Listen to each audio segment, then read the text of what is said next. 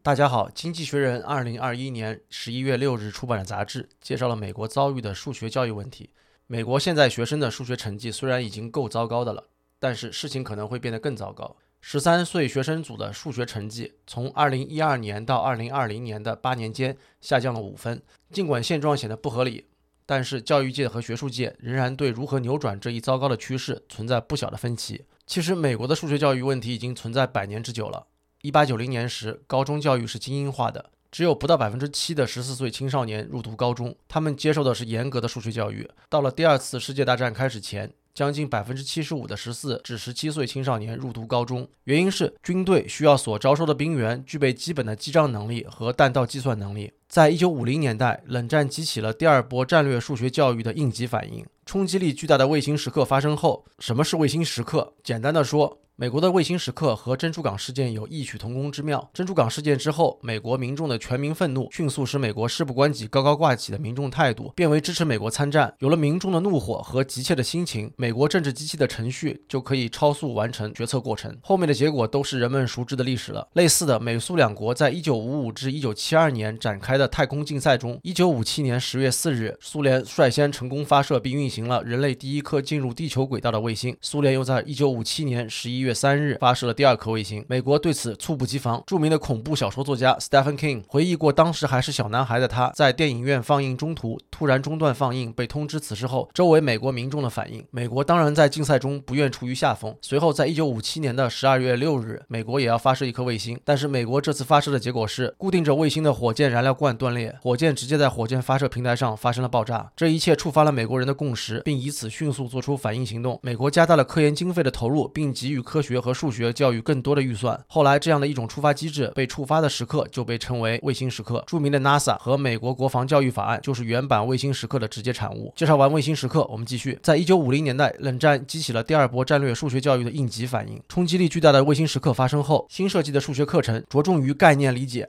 而非死记硬背和机械式的重复。接着，在一九七零年代卫星时刻后诞生的新数学课程，在一场数学教育回归基础要素的变迁中被拒之门外。没多久，到了美国开始恐慌自己被日本超越的时代，数学教育又一次成为了焦虑点。一九八一年，美国教育部长任命了一个委员会评估数学课程。这个评估委员会出具的报告名称就是一个处于危局中的国度。报告中写道：如果美国今天稀松的教育质量是由一个不友善的外国势力安置的，我们可能会很有理由的视其为一种。对美国的战争行为，在接下来的一九九零年代，数学教育开始变得越来越政治化。保守人士往往为传统数学教育奔走。为什么是传统数学教育？传统数学教育专注于算术，即计算的技术，比如各种运算符及运算规则下的运用。传统数学教育还专注于死记硬背和机械式的重复，比如乘法表和计算步骤。传统数学教育也专注于教师为主的讲解。传统数学教育下的学生们在课堂里专注于数学基本功，他们在习得传统的数学技能后，才会探索不同的数学概念。这种方式。是我们很多人所熟悉的，比如对两位数加法，我们使用数式计算法。革新人士常常偏好概念式的数学教育方法。这种概念式的方法的基础目标是培养探索解决问题的方式和对数字的感觉。算术即计算的技术和死记硬背，在革新人士偏好的概念式方法中居于次要的位置。与保守的策略不同，概念式方法中，学生们针对同一问题，在学习一种针对该问题的特定计算方式之前，会学习几种无需特定计算方式即可实现的不同解决方式。概念式数学教育法的策略鼓励学生发现对同一问题的多个潜在可能解决方案，而非一种特定的计算方式。这样，学生们就可以获得对数字的感觉。大多数教师认可美国的数学教育不怎么样。不过，如何改进美国不怎么样的数学教育，尚未在他们中间形成共识。直接照搬数学教育水平高的国家，如新加坡的方式，可以是选项之一。但这就要求美国内部可以在认可其他国家数学授课内容的深度和广度上取得共识。而成功的亚洲国家的数学课程设计，据《经济学人》引用的美国学者说。体现的是传统数学教育的立场。经济学人还援引了这位学者的话，说道：“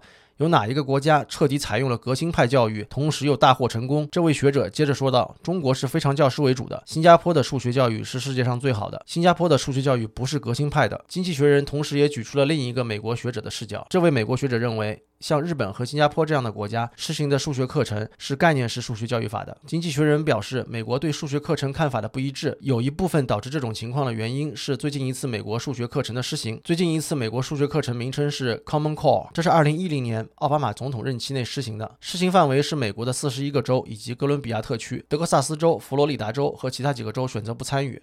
Common Core 起初是两党合作的产物，但最终 Common Core 受到了两党的批评。有人认为 Common Core 是革新派数学教育的典范，也有人认为 Common Core 革新的还不够。二零一零年到现在。多年过去了，我们可以看到 Common Core 带来的变化结果。不少保守人士把数学测试分数的下降作为 Common Core 和革新派教师的失败。同时，Common Core 的支持者们并未气馁。经济学人指出，数学测试成绩在十三岁年龄组中下降的同时，九岁年龄组的结果仍然保持稳定。九岁年龄组的学生是并非中途更换，而是从一开始学习数学就使用 Common Core 的。经济学人还表示。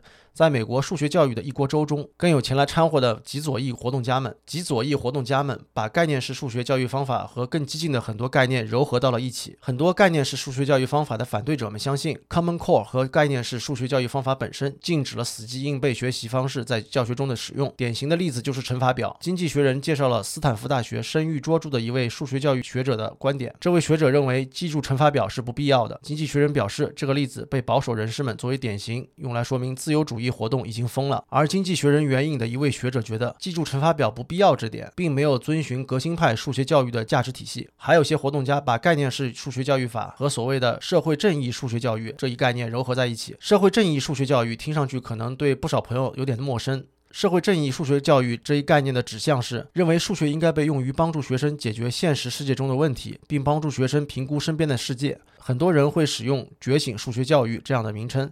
觉醒数学教育中，近几年比较著名的就是《华尔街日报》上的标题文章“二加二等于四”。在加州可能会被认为是种族主义的。经济学人表示，觉醒数学教育和相关的活动并没有给概念式数学教育法带来帮助。经济学人最后指出，其他国家在数学课程施行上采用的是机械式和概念式平衡的方式，而美国数十年如一日一直在机械式和概念式两者中做着非此即彼的选择题。